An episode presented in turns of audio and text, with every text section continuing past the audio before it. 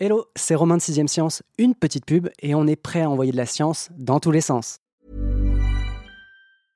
I'm Sandra, and I'm just the professional your small business was looking for. But you didn't hire me because you didn't use LinkedIn jobs. LinkedIn has professionals you can't find anywhere else, including those who aren't actively looking for a new job but might be open to the perfect role, like me.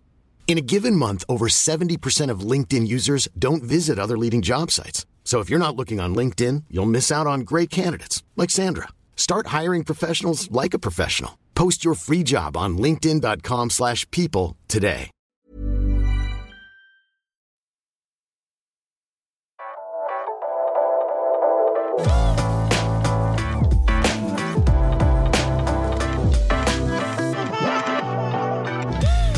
J'ai une bonne et une moins bonne nouvelle. On va arracher le pansement de suite. Je commence par la patope. Une étrange pathologie s'en prend aux hommes de plus de 50 ans. Problèmes sanguins, liaisons cutanées, articulations douloureuses, amaigrissement, fatigue. Je ne vous fais pas tout l'inventaire des symptômes. Vous voyez le topo, c'est pas bon.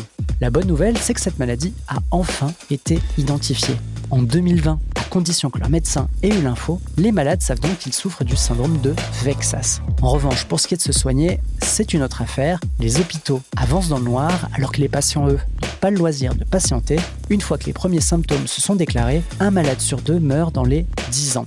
Avec une intro comme celle-là, voilà, hein, je sais bien que j'ai plombé l'ambiance, c'est pourquoi j'avais préparé une autre bonne nouvelle, c'est la présence de Coralie Lemke à mes côtés. Dans le numéro 916 de Science et Avenir, la journaliste santé revient en long et en large sur Vexas, sa découverte ainsi que les moyens de le combattre. Bonjour Coralie. Bonjour.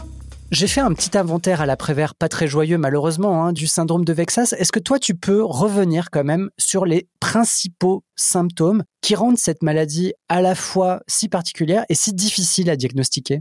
Oui, alors c'est une maladie qui est au carrefour euh, de plein de disciplines médicales. Alors à la fois, euh, il y a des rhumatismes, à la fois c'est une maladie euh, sanguine, à la fois il y a beaucoup de manifestations dermatologiques. Chaque patient a un petit peu euh, un savant euh, mélange des trois et ça fait que c'est une maladie à plein de facettes. En tout cas, dans la liste des symptômes qu'on a réussi à identifier, il y a bien sûr la fièvre, de fortes douleurs aux articulations, un peu comme des rhumatismes. Il y a des lésions cutanées, vraiment très claires sur la peau, en forme de papules, donc c'est des ronds comme ça qu'on peut voir euh, vraiment sur la peau directement.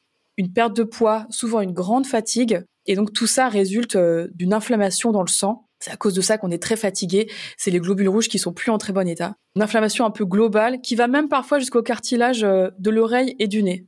Vous voyez, c'est vraiment euh, multifacette et euh, un ou plusieurs de ces symptômes peuvent vraiment alerter le patient ou a fortiori le médecin. Et cette maladie touche plus particulièrement les hommes de plus de 50 ans. Ouais, tout à fait. Le patient type, c'est un homme de plus de 50 ans avec de la fièvre, qui a un petit peu des problèmes sanguins, peut-être euh, euh, quelques atteintes euh, sur la peau. Et alors souvent, il se rend à l'hôpital bah, parce qu'il est fatigué, il se sent pas très bien, il est amaigri, il sait pas trop pourquoi. Et en fait, tout ça vient de l'inflammation qui s'est déclenchée dans l'organisme, qui peut pas deviner bien sûr ce patient, mais qui va être retrouvé assez vite par l'équipe médicale. Donc cette maladie existait bien sûr bien avant sa découverte, avant qu'on ait pu poser un nom et un diagnostic dessus en 2020. Comment a-t-on découvert Vexas? Et on a dit OK, voilà, ça c'est une maladie et ce n'est plus telle et telle telle chose alors tout vient d'un homme, c'est le professeur David Beck, qui travaille euh, dans un hôpital à New York, qui en fait euh, s'est rendu compte dans sa pratique qu'il rencontrait euh, souvent des patients pour lesquels il n'arrivait pas à établir de diagnostic. Donc des gens qui ont beaucoup de fièvre, une inflammation systémique, ça veut dire dans, tout le corps, et sans qu'aucune cause ne soit vraiment trouvée. Donc il a, créé une cohorte de patients, un gros groupe de, de ces patients à lui, 1477 personnes quand même, et il s'est mis à chercher une mutation pour essayer de comprendre euh, est-ce qu'il y, a quelque chose qui unit ces gens qui ont un peu la même chose mais on comprend pas trop quoi. Et en fait, euh, grâce à l'IA, comme souvent hein, quand c'est associé à des recherches génétiques, il a trouvé une mutation sur le gène UBA1 qui apparaît et euh, qui a permis d'identifier en fait euh, la maladie qui a été nommée la maladie de Vexas. C'est un acronyme euh, assez long et compliqué que je ne vais pas vous détailler, mais en gros mm. qui dit que notamment c'est une maladie qui est présente sur le X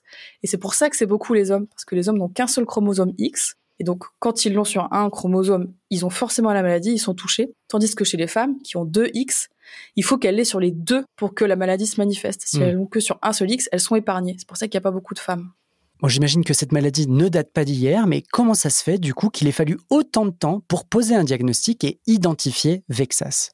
En fait, euh, souvent, euh, voilà, si on voyait qu'il y avait euh, un problème dans le sang avec les globules rouges, eh ben on transférait ces patients en service d'hématologie. Si c'était plutôt la dermato, on voyait les grosses papules sur la peau, on se disait bon bah voilà, ces patients, ils ont des drôles de papules qu'on va essayer de traiter. Et on disait pas ah ok, il y a une maladie plus englobante qui regroupe tous ces gens-là voilà, on essayait d'agir un petit peu sur la fièvre, on prenait pas trop, mais euh, on essayait de la faire baisser, sans se dire ah ouais, en fait c'est une inflammation globale qu'il faut traiter à la racine et mmh. c'est une maladie euh, unique quoi, à part entière.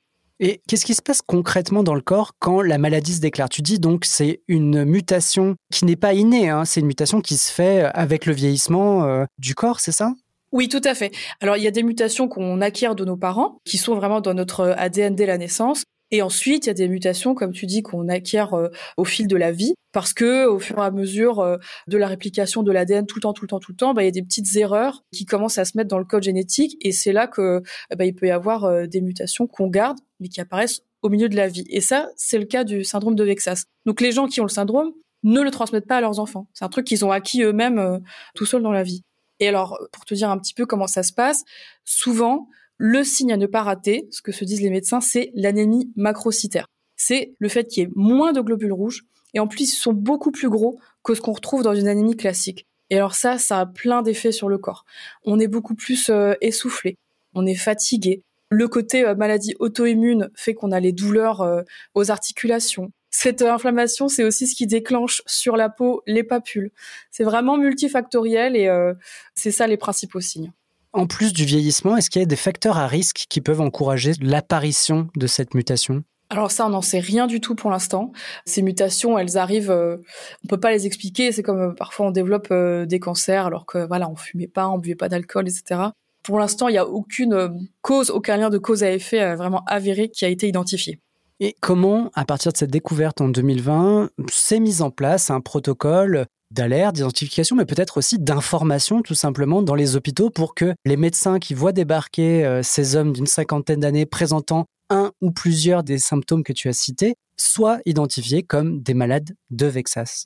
Eh ben alors, euh, il n'y a pas beaucoup d'équipes hein, dans le monde qui sont très en pointe euh, là-dessus. Il y a celle du professeur Beck, et en France, on est assez avancé, notamment à l'hôpital Tenon à Paris, qui est le centre en France vraiment spécialisé dans la maladie de Vexas où eux, euh, dès que euh, le professeur Beck a sorti euh, son papier avec donc, il avait identifié cette mutation à l'automne 2020, ils se sont dit ah enfin on comprend pourquoi on a tous ces patients qu'on n'arrivait pas bien à identifier et tout. Et dès le lendemain, ils passent en revue tous les malades pour voir qui pourrait correspondre et ils créent en France le plan national maladies rares avec ce sous-groupe Vexas pour vraiment les suivre de près.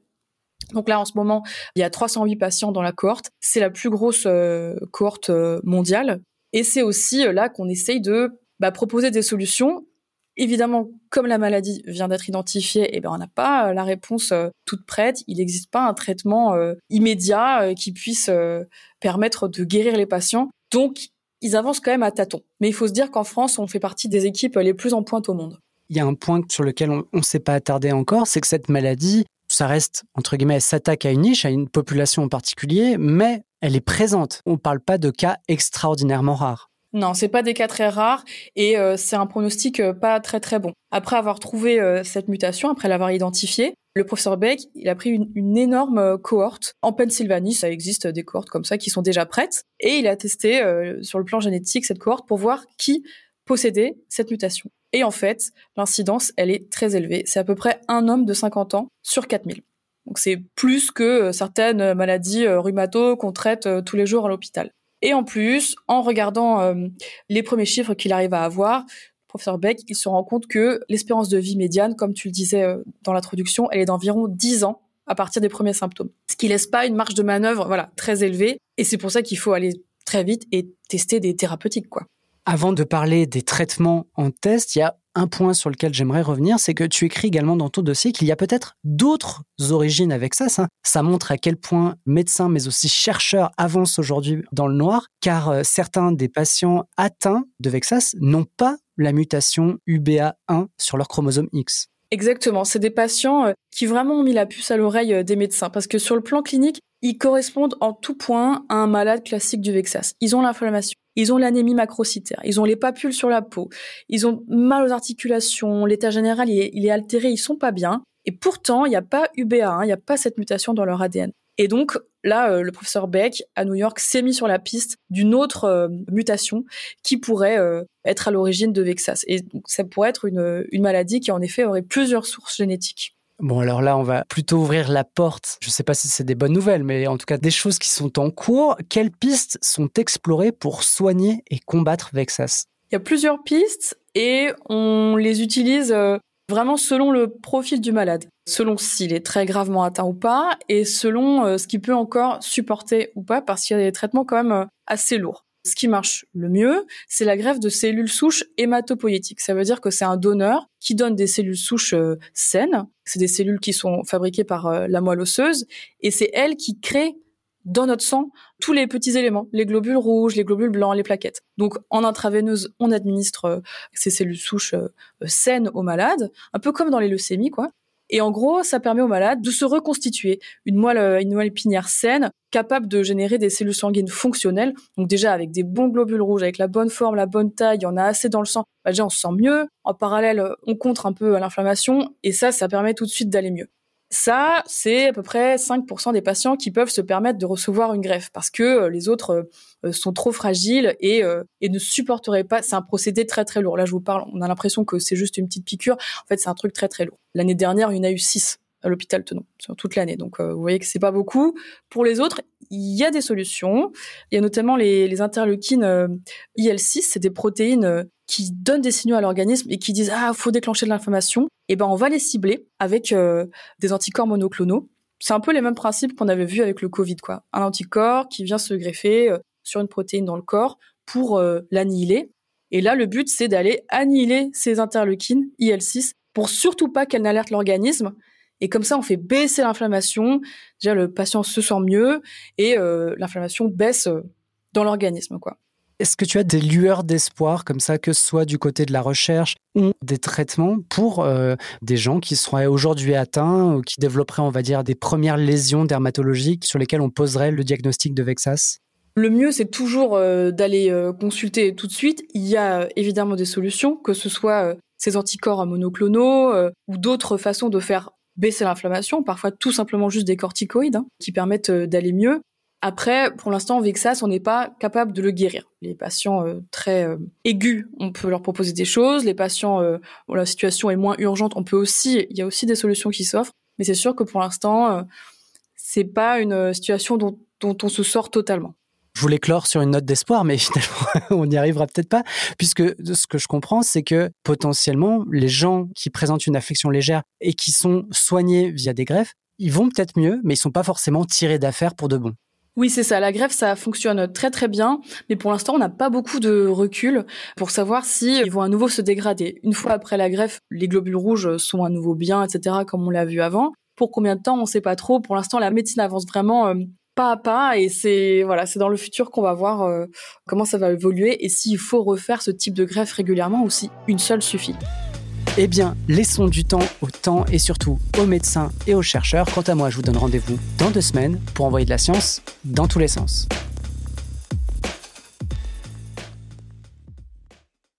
On ne va pas se quitter comme ça. Vous avez aimé cet épisode? Sportif, généraliste, sexo ou scientifique, varié mais toujours bien informé. Découvrez les autres podcasts de la rédaction 20 minutes sur votre application d'écoute préférée ou directement sur podcast au pluriel.20minutes.fr. Et merci de nous avoir écoutés.